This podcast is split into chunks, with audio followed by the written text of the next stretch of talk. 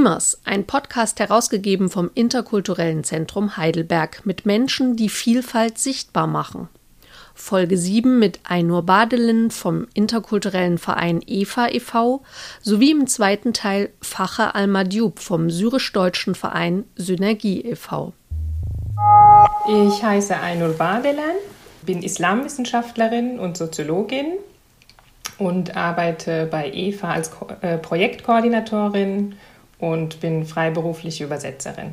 Wie lange gibt es EFA denn eigentlich schon? EFA wurde 2013 gegründet, war aber vorher schon äh, eine Initiative. Genau, also so circa 10, 11 Jahre. Das ist ja eine ganze Menge. Mir sind äh, diese Worte aufgefallen, äh, die Ihnen offensichtlich ganz besonders wichtig sind, äh, sodass Sie sich im Namen auch wiederfinden. Empathie, Vielfalt, Austausch.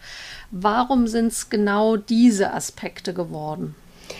Ja, weil wir sind der Überzeugung, dass diese Aspekte sehr, sehr wichtig sind für die ganze Gesellschaft, von großer Bedeutung sind ähm, und auch unsere Vereinsphilosophie gut widerspiegeln. Empathie, auf andere zuzugehen, einzufühlen, einander ja zu erfüllen, aber auch ähm, zu versuchen zu verstehen. Und ja, unsere gelebte interkulturelle Vielfalt äh, ist auch wichtig und sollte als Bereicherung gesehen werden in der Gesellschaft und aber auch der Austausch eben, einander zu begegnen, in die Augen zu sehen, miteinander zu sprechen, voneinander zu lernen. Aus welchen Kulturen kommen die Vereinsmitglieder? Also gegründet wurde der Verein 2013 von muslimischen Frauen als Kulturkreis. Äh, zu Beginn war es ein türkisch-kurdischer Kulturkreis, aber mittlerweile sind wir so breit aufgestellt, ähm, so dass wir mehrere Sprachen sprechen, äh, mehrere kulturelle Einblicke haben von Frauen aus, ja, also die Griechisch sprechen, Spanisch sprechen, Bulgarisch, Türkisch, Kurdisch, Arabisch und Deutsch natürlich. Jetzt ist es ganz dezidiert ein Netzwerk von Frauen. Warum war Ihnen das wichtig?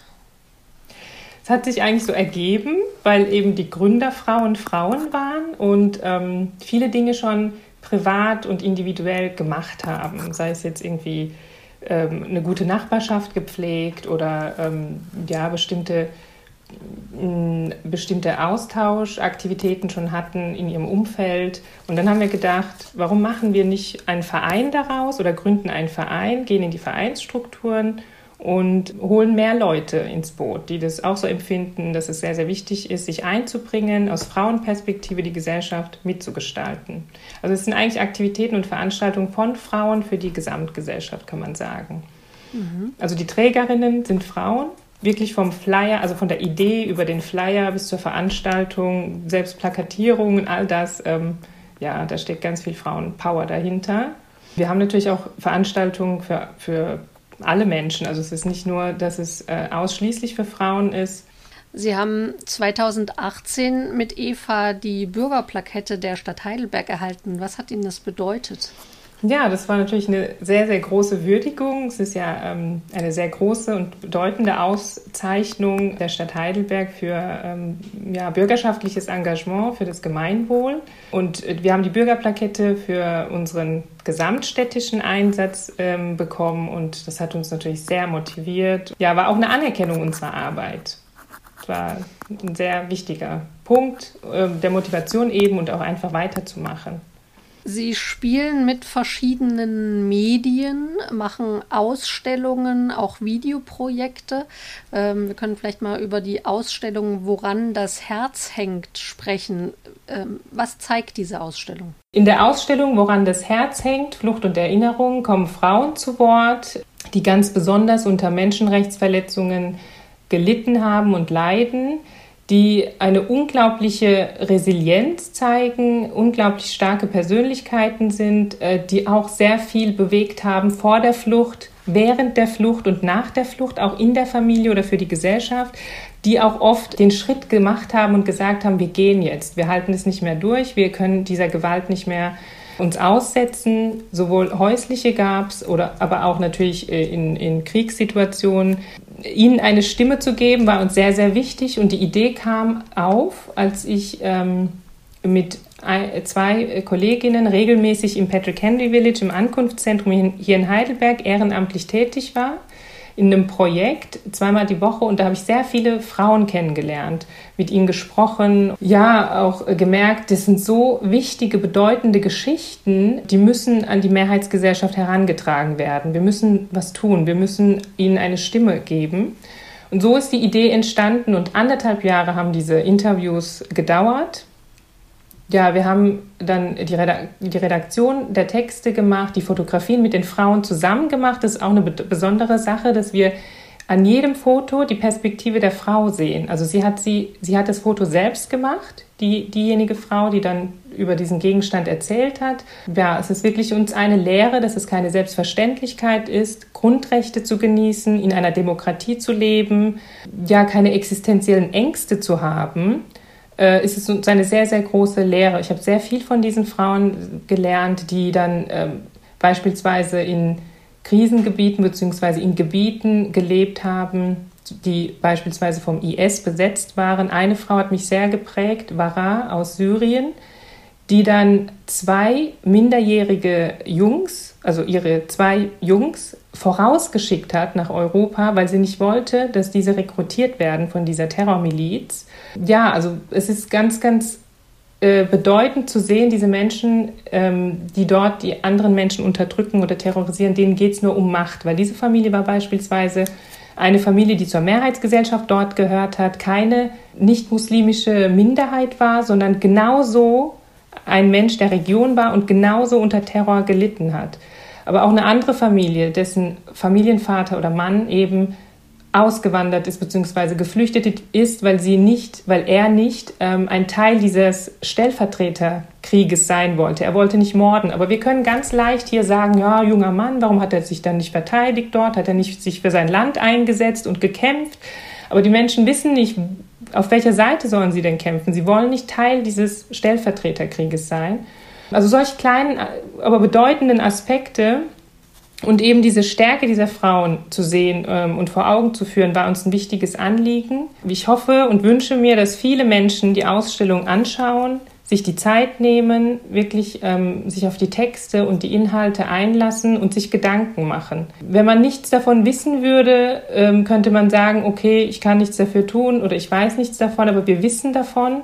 Jeder ist verantwortlich, sich dafür einzusetzen, diesem Leid ein Ende ähm, zu setzen. Natürlich können wir nicht die Welt retten, alle, aber jeder kann etwas tun, jeder kann in seinem Umfeld was bewirken ja, wir sind alle Menschen und ausgestattet mit Vernunft, Verstand und Herz und einem Gewissen und es sollte eingesetzt werden. Und wir sollten uns wirklich überlegen, was es bedeutet, ähm, in einer Demokratie zu leben. Wir sollten uns überlegen, in welchem Land wollen wir leben, in welchem System wollen wir leben. Und dafür müssen wir alle gemeinsam ähm, im Schulterschluss einstehen. Das ist ganz, ganz wichtig.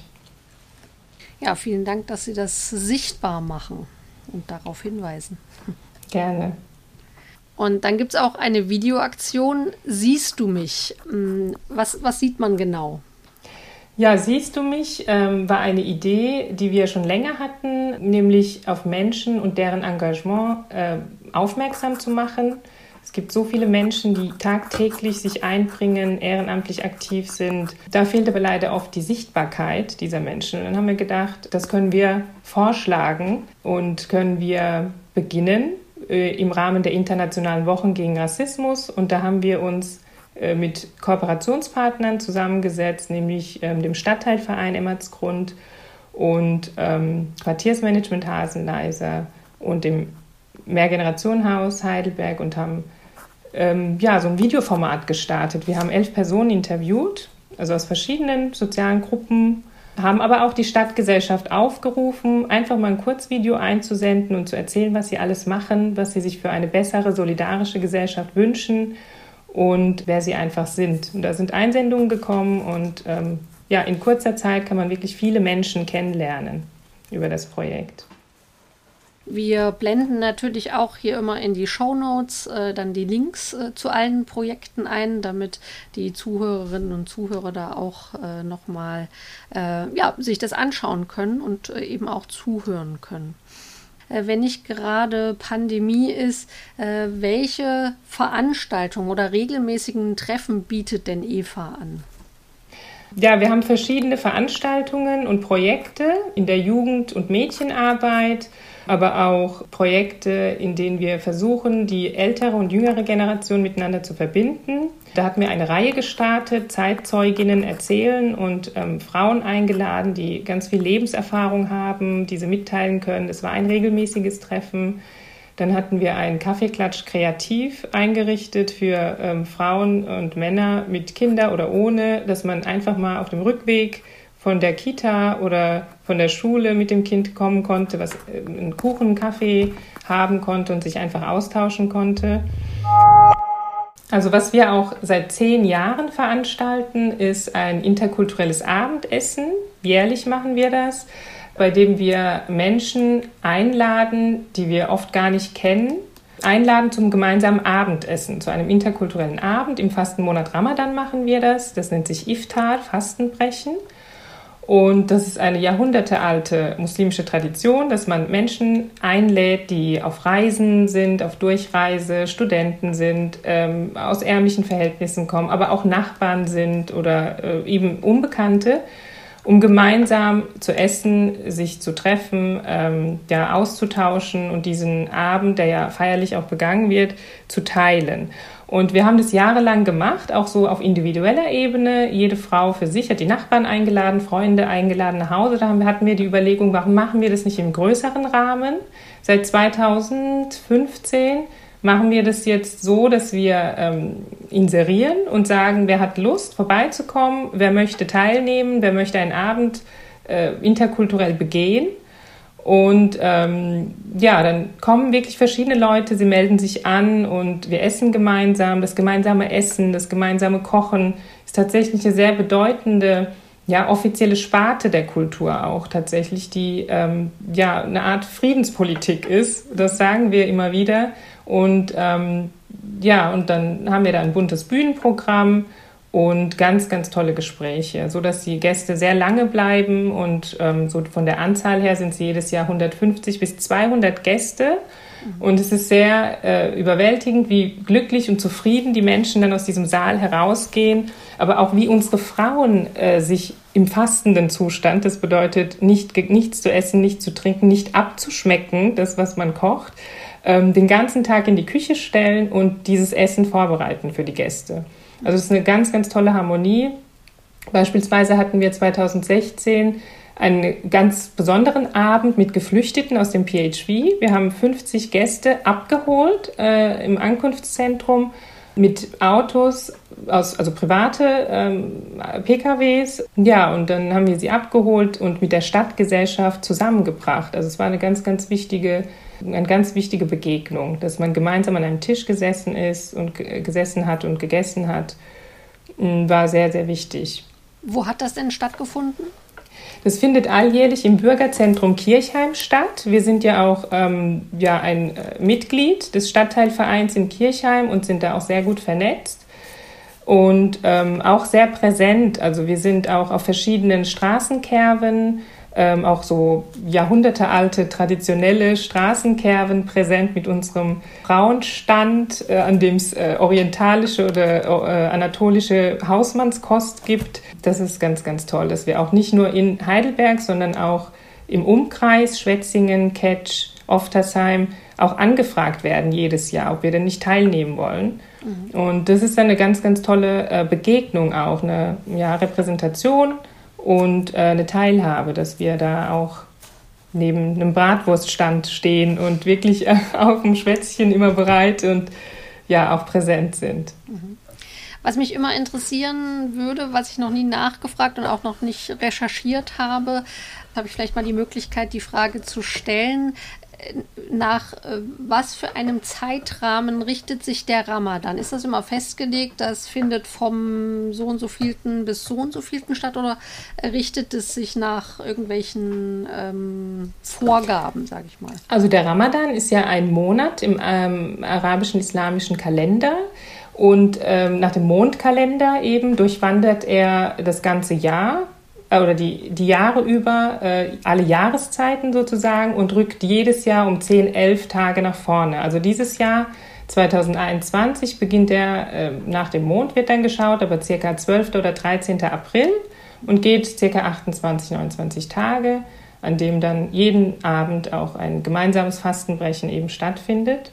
Also sozusagen hat man dann in jeder Jahreszeit mal gefastet. Im mhm. Sommer ist es natürlich ein langer Tag, sind bis zu 17 Stunden. Im Winter sind die Tage kürzer.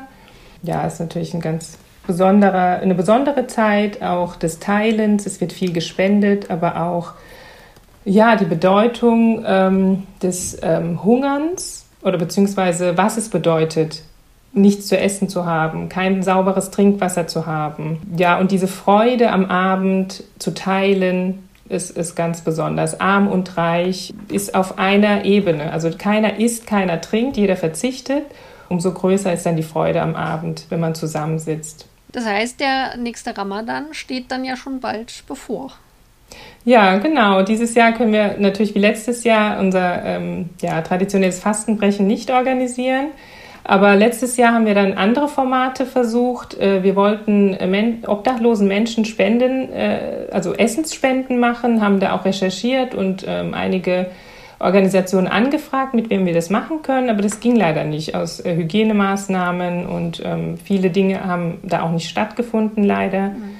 Aber ja, was haben wir gemacht? Wir haben Menschen, mit denen wir immer kooperiert haben oder Freunde, Bekannte aus dem nicht-muslimischen Kulturkreis einfach Datteln vorbeigebracht, mal geklingelt, auf, natürlich mit Abstand ähm, und ähm, haben da trotzdem an diesen an diese schöne Zeit erinnert. Was auch toll war, dass wir Anrufe bekommen haben von älteren ähm, Frauen, oft Ü70, Ü80, die mal dabei waren und es vermissen tatsächlich dieses mhm. Jahr. Also ich, wir haben auch von vielen gehört, dass sie das als festen Bestandteil mittlerweile von Heidelberg und Kirchheim empfinden und dass ihnen das fehlt, diese Begegnung alljährlich. Also wir versuchen andere Formate natürlich zu entwickeln, soweit es geht und hoffen, dass wir bald möglichst wieder zusammenkommen können. Und ich drücke auch die Daumen, dass das spätestens nächstes Jahr wieder auch gemeinsam möglich ist. Ja, hoffen wir, dass es so ist.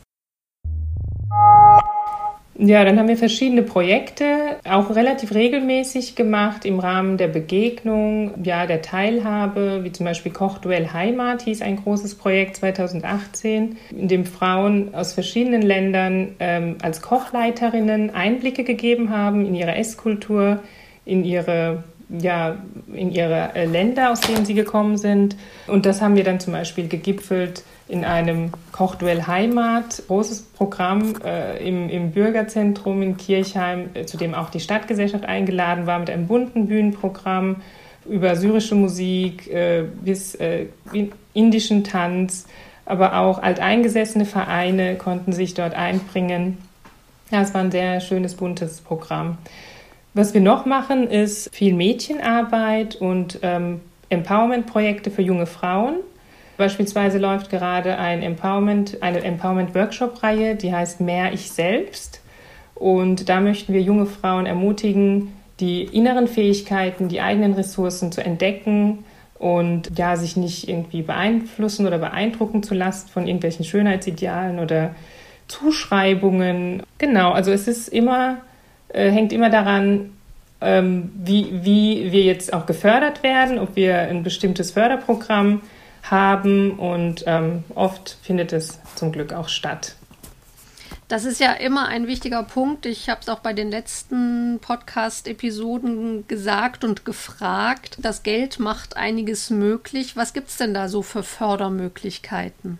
Ja, oft ist die Idee da zunächst, äh, das Geld fehlt, aber ähm, ich habe das Gefühl, wenn die Idee gut ist und äh, man viele Menschen dafür begeistern kann, hat man äh, schnell Mitstreiterinnen und Mitstreiter gefunden oder eben auch ähm, ja, Förderer.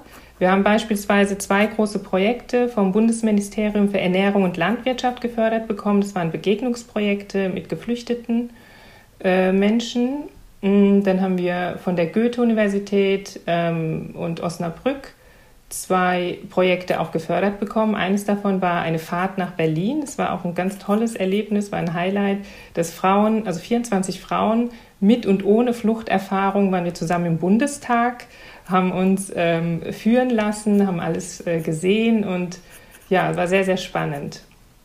Das klingt wirklich gut. Über die Förderung hinaus, was würden Sie sich mal wünschen? Also welche Unterstützung würden Sie sich wünschen für Eva? Ja, ich würde mir wünschen, dass wir zu unseren Veranstaltungen, die ja jährlich auch stattfinden, viele Gäste kommen, sich ähm, dafür interessieren, ja, bereit sind, Begegnungen auch zu schaffen und ähm, ja, zu begleiten. Ja, auch viele Kooperationspartner würden wir uns wünschen und äh, das haben wir auch ganz gut erreicht, sind äh, gut vernetzt mittlerweile in der Stadt.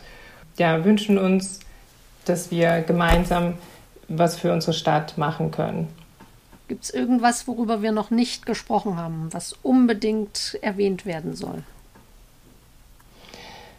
Ja, also wir sind der Meinung, dass jeder etwas machen kann, jeder sich einbringen kann, aber auch für Themen, äh, die einen selbst nicht besonders betreffen, wie zum Beispiel Rassismus oder ähm, gesellschaftliche Teilhabe für jeden, ist wichtig, dass es Menschen machen, die selbst einen anderen kulturellen Hintergrund haben, aber auch für Menschen sehr, sehr wichtig, die ähm, zur Mehrheitsgesellschaft, sogenannten Mehrheitsgesellschaft gehören, ähm, eine Sensibilität zu erreichen, ihr Umfeld darauf aufmerksam zu machen und ähm, ja, dass jeder für sein Handeln und auch Nichthandeln äh, verantwortlich ist. Dass es ganz, ganz wichtig ist, dass jeder anpackt, dass jeder versucht, was zu bewegen, was zu, was zu verändern.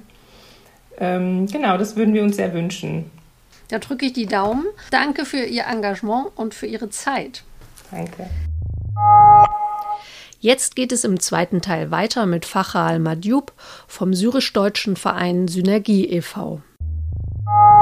Jetzt stellen wir uns einfach vor, ich sitze da bei Ihnen, bekomme auch einen Tee und bei dem Tee äh, erzählen Sie mir was über Ihren Verein. Ich würde gerne am Anfang mal noch mal wissen, ähm, der Verein heißt Synergie syrisch-deutscher Verein. Genau, 100% richtig. Unser Verein haben wir, also, äh, also wir sind paar Syrer, die nach Deutschland geflüchtet wurden und haben wir den Verein, oder kamen wir auf die Idee, dass wir den Verein gründen, weil wir äh, die Hilfe benötigt haben und wollten wir nicht die ganze Gewicht, also in Anführungszeichen, auf Deutsche lassen, sondern ein bisschen so sowas ertragen. Deswegen wollten wir sowas so Verantwortung haben und anderen Leuten auch helfen. Mhm. Wir wollten damit auch Leute äh, sich integrieren zu lassen in die deutsche Gemeinschaft. Wollten wir damit auch äh, Arbeitschancen, eigentlich Arbeitsmöglichkeiten auch verfügen und äh, hat da funktioniert damals, ja, wo wir angefangen haben. Äh, ich hatte äh, feste Arbeitsvertrag wie andere Mitglieder auch in der, im Verein und hat da funktioniert. Wir, war, wir haben ein paar Flüchtlinge, Ausländer und so, nicht unbedingt Syrer, auch ein paar Afghaner, Iraker, Libanese auch einstellen lassen. Damals hat er wirklich richtig funktionioniert. Erzählen Sie mir gerne, wann haben Sie den Verein gegründet? am August 2018, aber wir haben den Verein eingetragen am 15, 15. Januar 2019. Ja, genau. Mhm.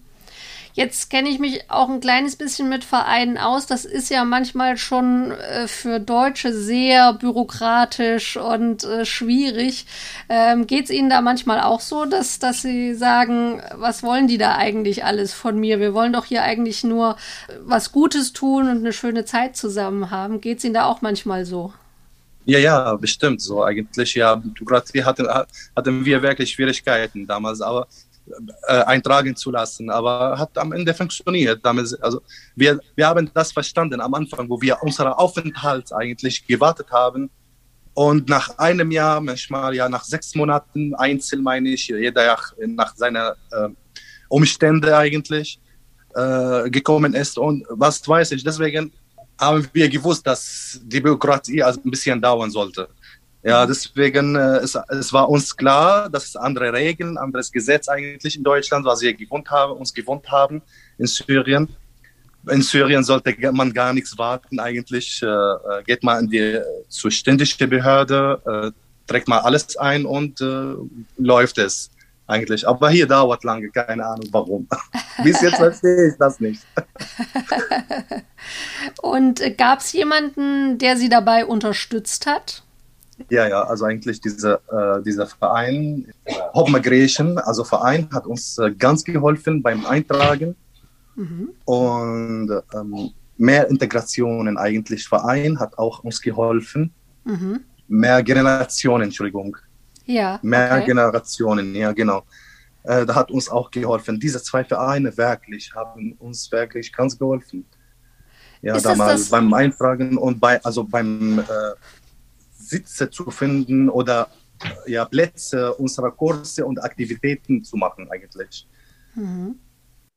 In Heidelberg, wo wir den äh, Englischkurs gemacht haben damals, war in Heidelberg, im, nach vom Bismarckplatz eigentlich. Ja. ja äh, das war wirklich, also ein Kurs ist äh, wirklich zwei Monate gedauert damals für deutsche Studenten und also all, allgemein meine ich, allgemein Studenten.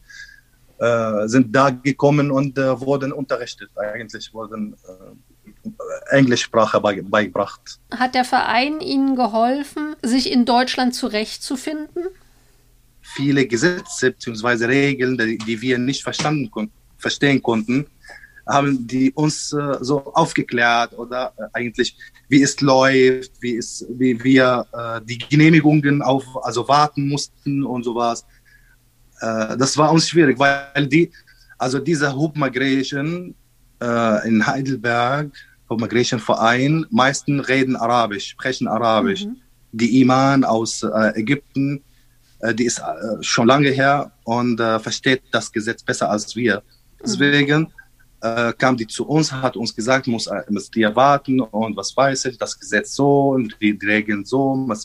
so war es also eigentlich es war uns schwierig, sowas zu verstehen am Anfang. Sollte man eigentlich, sollte jemand uns helfen, sowas zu sagen, sowas zu erklären. Und wie ist es denn jetzt inzwischen? Was machen Sie für Veranstaltungen mit dem Verein? Also im Moment äh, ist die ganze Welt aufgehört eigentlich. Man macht gar nichts. ja, das also, ist wirklich schade. Ja, ja, wirklich. Wir hatten viele Mühe wirklich gegeben damals, wo wir unsere Veranstaltungen äh, oder, oder Aktivitäten gemacht haben damals. In einer Seite haben wir einen deutschen Kurs gemacht, also Englischkurs gemacht in Heidelberg, in, äh, gleichzeitig in Leimen, wo wir auch äh, unseren Sitz auch sowas äh, in Leimen haben wir auch einen Deutschkurs auch gemacht damals für Flüchtlinge allgemein auch theoretische Fragen für, äh, für den Führerschein haben wir auch aufgeklärt damals für, für Leute, die sowas äh, machen würden, also Führerschein meine ich. Mhm. Die tägliche äh, Be Begegnungen für Frauen, ja, äh, tägliche am Morgen war das, also unter Leitung von Shahnaz, der hat es geleitet. Ja, arabische Sprache gebracht, auch für Kinder die Interesse an sowas hatten. Ja, also dieser äh, Workshop, wissenschaftlicher Workshop mit Dr. Alia Kiwan. Was war da das Thema von dem Workshop? Das Thema, das Thema war also über Medikamente, wie, das, wie die Medikamente hergestellt werden, über Bakterien und sowas, also und Viruses und wie es sowas aufgeteilt mhm. wird, wie man sich unterstützt oder beschützt werden kann. Werden kann. Dr. Alia Kiwan plus ein paar Frauen und meisten waren Kinder eigentlich, hat alles mhm. äh, übernommen eigentlich. Männer hatte, waren wir nur als Security bei der Tür, du warst draußen. und ist das, ist das Thema auch äh, von diesem Vortrag oder von diesem Workshop äh, das Coronavirus, wie man sich davor schützt, oder? So habe ich das verstanden. Ja, ungefähr so war es. Also mhm. damals war, war Corona nicht existiert eigentlich. Okay. Damals in dieser Zeit, wo Dr. Ali Kiwan sowas geleitet hat oder übernommen hat. Äh, aber war allgemein über Bakterien und Virusse, wie sowas aufgeteilt wird oder äh, verteilt wird oder beherrscht wird und wie man sich beschützen kann. Mhm. Wie man die Hände waschen, wie man die Zähne, wie man sowas, Experimente und sowas machen kann, sowas, also Kleinigkeiten, sowas, damit die Kinder sowas verstehen. Äh, es ist wirklich zwei Stunden gedauert, auf zwei, auf zwei Teile eigentlich. Am Morgen war für ein Teil, weil die Kinder waren zu viele waren, also damals. Mhm mehr als 60 Kinder waren da damals, wie ich mich erinnere. Am, am, Morgen war 30 Kind und am Nachmittag war also mit kleinem Maus ein bisschen so eine Stunde. Also ich bedanke ihr wirklich, dass die den ganzen Tag bei uns geblieben äh, war damals. Und Nachmittag auch ungefähr zwei Stunden es gedauert. Und die Nachhilfe auch, die Nachhilfe für äh, Mathematik und, und was weiß ich noch. Deutsche äh, Nachhilfe haben wir auch getan. Meine Kinder wurde, äh, haben auch auf, mitgeteilt oder mhm. teilgenommen. Teilgenommen, ja. meine Kinder. Also viele Kinder waren, das war, das haben wir gemacht, wo äh, Abart in Hotel in Leimen, wo Flüchtlinge dort wohnen eigentlich. Mhm. Nebendran dieses Holzhaus, wo wir, also es war Gabe von, eine Gabe von der Stadt auch mehr, mehr Generationen äh, Verein haben wir auch mitgetan, also in einer Veranstaltung. Veranstaltung. Äh, damals hatten die so wie einen Flohmarkt gemacht äh, für was weiß ich und da haben wir so eine kleine Ecke genommen. Damals waren wir in der haben wir unsere äh, Gerichte vom Essen und sowas angeboten. Mhm. Damals für kostenlose sowas, mhm. damit die alle Gäste und sowas sowas testen können eigentlich. Frau Bagdelen vom anderen Verein hat auch gerade erzählt, dass das Essen immer ein ganz wichtiges Thema ist und dass man mit dem Essen äh, mit äh, den anderen eben auch äh, immer sehr gut in Austausch kommen kann, wenn 100 Prozent. Ja, 100 Prozent, 100 Prozent. Und das ja, das ist das, der einfachste Weg, wo, wo man ja, also äh, Syrien, wie alle arabischen Länder, ist bei denen ist sehr wichtig dieses Thema eigentlich Essen, Essen. Und wir suchen den einfachsten Weg, unsere Kultur zu zeigen. Eigentlich, lass mal wissenschaftliche oder Sprachen oder was weiß ich, weil man studiert hat oder was weiß ich. Der einfachste Weg, zu ein, ein, eine, eine Person kennenzulernen, sofort in den Bauch reinzukommen, eigentlich wie, also das Essen anzuzeigen, eigentlich. Super. Und das haben wir wirklich getan, haben wir Mühe gegeben damals, in dieser Ecke, in dieser Veranstaltung damals damals und ähm, haben wir unser Gericht eigentlich angeboten für kostenlose sowas. Mit mhm. kleiner Spende, wer sowas wollte.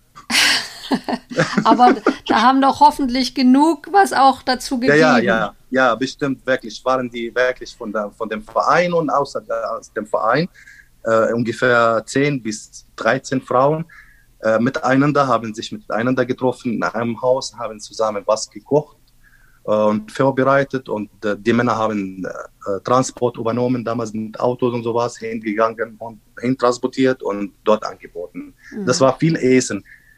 Am Ende war viel übrig Essen, wirklich haben wir sowas aufgeteilt. Okay. Haben Sie auch noch was davon gehabt? ja, ja, ja, ja, bestimmt. Alle sind satt geworden. Waren wir satt, wirklich damals, ja, waren wir nach, dem, nach, nach der Veranstaltung. das war sehr lecker, wirklich. Man gibt sowas, also man braucht viel Zeit dafür, wirklich, und es dauert nicht lange, alles aufzuessen eigentlich. Ja, das ist schade. Braucht viel Zeit, sowas vorzubereiten am Ende, ja, wo ist meine Arbeit, wo ist meine Mühe, was ich gegeben habe, ja, ja. ist schon aufgegessen eigentlich. Ja. Aber es war wirklich viele, viele Essen damals, was wir damals gemacht haben, was die Frauen beziehungsweise gemacht haben. Am Ende war viele, haben wir aufgeteilt, also für unser Verein ähm, Mitglieder und Freunde und sowas. Es war wirklich viele. Jetzt müssen wir mal vom Essen wegkommen, sonst äh, knurrt mir ja hier der Magen. das kann ich verstehen. ich wollte mal ganz generell fragen, wie viele Mitglieder gibt es in Ihrem Verein? Die festen Mitglieder sind neun. Mhm. Die feste eigentlich, die eingetragen, die eingetragene sind drei im Gericht, also vor Gericht sind drei eingetragen als Vorsitzender und äh, Assistent, beziehungsweise. Äh, das ist der Vorstand? Ja, genau, der Vorstand, genau, ja. Und der, der dritte, der für, für, was weiß ich, also ich kenne diese Begriffe nicht, also für Geld und was weiß ich, Ausgabe und Einlage. Für Finanzen, ja, genau. Genau, Finanz, Finanzverantwortung oder zuständig. Genau. Ja, also andere äh, sind, jeder hat seine Aufgabe eigentlich, so wie ich war ich äh, verantwortlich, also war, ich war zuständig für, für Veranstaltungen und sowas, sowas mhm. also organisieren eigentlich. Mhm damals, obwohl ich gar nicht so viel Zeit hatte, aber ich war verpflichtet, sowas zu tun eigentlich. Die Leute hier, ich schwöre wirklich, weil ich ja so viele Leute äh, Hilfe äh, gesehen, die Hilfe brauchten und äh, es, es war mir wirklich, es war mir als Pflicht, Mhm. Also es war Ihnen wichtig auch. Ja, wirklich, wirklich, wirklich. Deswegen, also aus meiner Ruhezeit eigentlich habe ich das, habe ich das ein bisschen so abgeschnitten und so angeboten. Ja, ja. Ja, andere Mitglieder. Also waren wir fest neun, aber andere, äh, die ihre Hilfe angeboten haben, in unserem Verein waren viele. Die mhm. kann ich nicht zählen eigentlich, wirklich. Viele Syrer, die in Leimen oder Umgebung, die wohnen hier. Oder manchmal aus anderen äh, Städten, äh, mhm. Ludwigshafen zum Beispiel oder Mannheim oder alles. Die haben, die sind zu uns gekommen und haben, haben ihre Hilfe angeboten. Die sind mhm. vollkommen bereit. Jeder wie sein Verstand ist äh, oder wie seine, wie seine Stelle oder seine Arbeit. Jeder, einer mit Transporter hat seine Hilfe angeboten. Äh, ich bin vollkommen bereit, sowas zu machen oder Sachen zu, zu transportieren. So der andere, also so wie Lehrerinnen bei uns, die waren auch Ehrenamtliche die waren keine Mitglied, feste Mitglieder, sondern also so, so, normale Frauen, die sowas gemacht hatten damals in Syrien und haben hier weiter studiert, also äh, äh, unterrichtet. Mhm, mhm, bei Englisch oder, oder Deutsch oder äh, so andere Nachhilfe, andere Dinge. Okay. Ja, wirklich war, waren viele. Jetzt ist die Situation im Moment ja ein bisschen schwierig. Sie haben es vorhin gesagt, das ganze Leben ist äh, ausgebremst. Äh, wenn es wieder losgeht, äh, mal angenommen, wir haben vielleicht im Herbst oder im Winter, na gut, Winter weiß man nicht so genau, wenn es einfach wieder alles möglich ist, was möchten Sie mit Ihrem Verein dann als nächstes tun? Eigentlich haben wir viele, viele, viele Projekte im Kopf, wirklich viele Ideen, nur, nur zu, zu echten eigentlich. Ja, viele Sachen. Jeder hat, aber unsere äh, Bedingungen ist schon aufgehört, sind aufgehört. Ja, wir treffen uns nicht mehr eigentlich nur pro Telefon. Wie geht's dir? Wie geht's? Und was hast du von Ideen, wenn sowas ja wieder auf, äh, aufgegangen, also aufgeöffnet, geöffnet wird? Jeder hat seine wirklich viele Ideen haben wir. Wieder Kurse machen, wieder, mhm. wieder sowas. Äh, ähm, viele Leute brauchen wieder Dinge. Kulturwoche wollten wir auch machen, wollten wir das machen. Wir wollten das in Leimen eigentlich ja äh, anfangen, in Leimen beginnen eigentlich und so, sowas für öffentlichen eigentlich in andere Städte sowas, sowas zu gehen eigentlich. Mhm. Und solche Anlässe eigentlich äh, auszunutzen, unsere ähm, Tradition und Kultur sowas so anzuzeigen, meine ich, mhm. ähm, diese, also es wird auch sowas gemacht Kulturwoche, sowas in Leimen oder wird sowas äh, transportiert nach Wiesloch, nach Waldorf, wieder nach Heidelberg und sowas. Wir wollten also eigentlich äh, so Meetings, äh, also äh, Begegnungen, sowas mit älteren Leuten und mit Jungen, mit jungen äh, Jungs, also mit Jungs und sowas so treffen lassen und äh, damit sie sich voneinander was lernen. Also über Technologie, Smartphones, sowas benutzen, wie man das benutzen kann, oder also, äh, sowas. Und die Junge, die syrische oder die so äh, andere Kulturen und sowas, andere Nationalitäten, sowas auch ähm, von Deutschen, also von alten Leuten, so die Sprache lernen.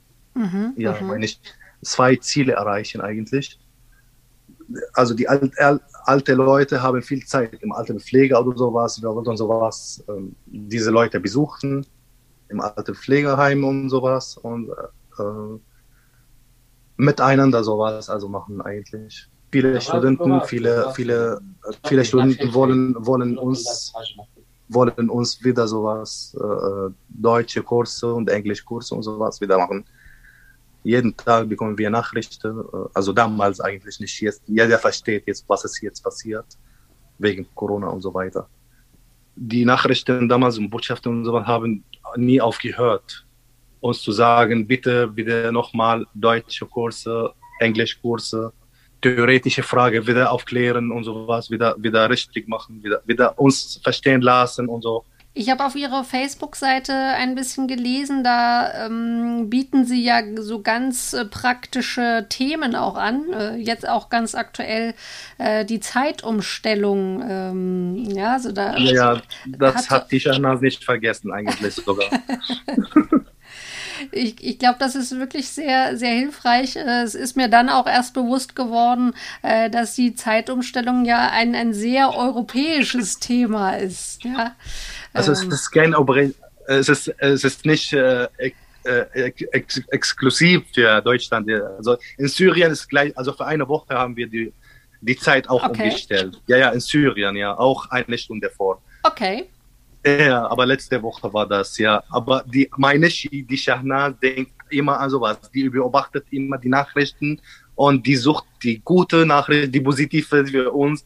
Ah ja, manchmal, die sagt manchmal, pass auf, ähm, manche haben so äh, schlecht gebaut oder was weiß ich gemacht oder was weiß ich. Bitte in unserer Region sowas bitte nicht machen, nicht wiederholen. Mhm. Sowas, also ich war damals wirklich aktiv, alle diese Poste zu, ähm, zu übersetzen damals. Mhm. Deswegen am Anfang könnten Sie mal sehen, am Anfang von der Seite, wo wir äh, den, den Verein gegründet haben, waren die Poste eigentlich auf zwei Teile. Ein Teil mhm. auf Arabisch, ein Teil auf Englisch. Äh, auf Deutsch, Entschuldigung. Mhm. Aber später bin ich faul geworden. Beziehungsweise war ich ja wirklich in der Arbeit beschäftigt, morgen bis Abend. Deswegen hatte ich wirklich keine Zeit äh, die Bosses zu, äh, zu übersetzen. Aber hoffentlich, wenn wir wieder, wieder beginnen, wieder machen unsere Aktivitäten und sowas, Veranstaltungen, dann übersetze ich meine Poste, also unsere Poste eigentlich. Super, dann haben wir und, auch eine ja, Chance. Damit ja alle Leute verstehen, was wir machen, wirklich. Genau, wichtig, genau. wichtig, sehr wichtig. Ich denke, da haben wir ja jetzt auch einen äh, kleinen Beitrag dazu geleistet. Ähm, und es wird ja dann zu hören sein, äh, was sie alles auf die Beine stellen und äh, bestimmt dann auch äh, nochmal wieder mehr auf die Beine stellen, wenn es dann auch wirklich möglich ist, sich wieder zu treffen. Ich danke Ihnen ganz herzlich. Eine Bitte habe ich an Sie. Sagen Sie doch noch mal die Namen, Ihren Namen und äh, den, die Namen der beiden anderen auch noch mal so, damit ich das noch mal so im Ohr habe. Natürlich. Also Khaldun Daoud ist unser Vorsitzender. Okay. Unser Chef eigentlich. Die Stadt ist äh, zuständig Hallo. für Multimedia und sowas, also alle Medien und sowas. Die ist zuständig für die Seite, für Facebook-Seite und ich bin Facher Facher Al-Madioub eigentlich. Super, vielen Dank. Das war die siebte Folge von Dreamers, ein Podcast herausgegeben vom Interkulturellen Zentrum Heidelberg. Fragen, Feedback und Anregungen könnt ihr gerne per E-Mail an iz.heidelberg.de schicken. Ihr könnt Dreamers kostenlos abonnieren, wo es Podcasts gibt. Wenn euch die Folge gefällt, lasst gerne eine Bewertung da oder erzählt euren Freunden von Dreamers. Moderation und Podcastproduktion Jana Stahl.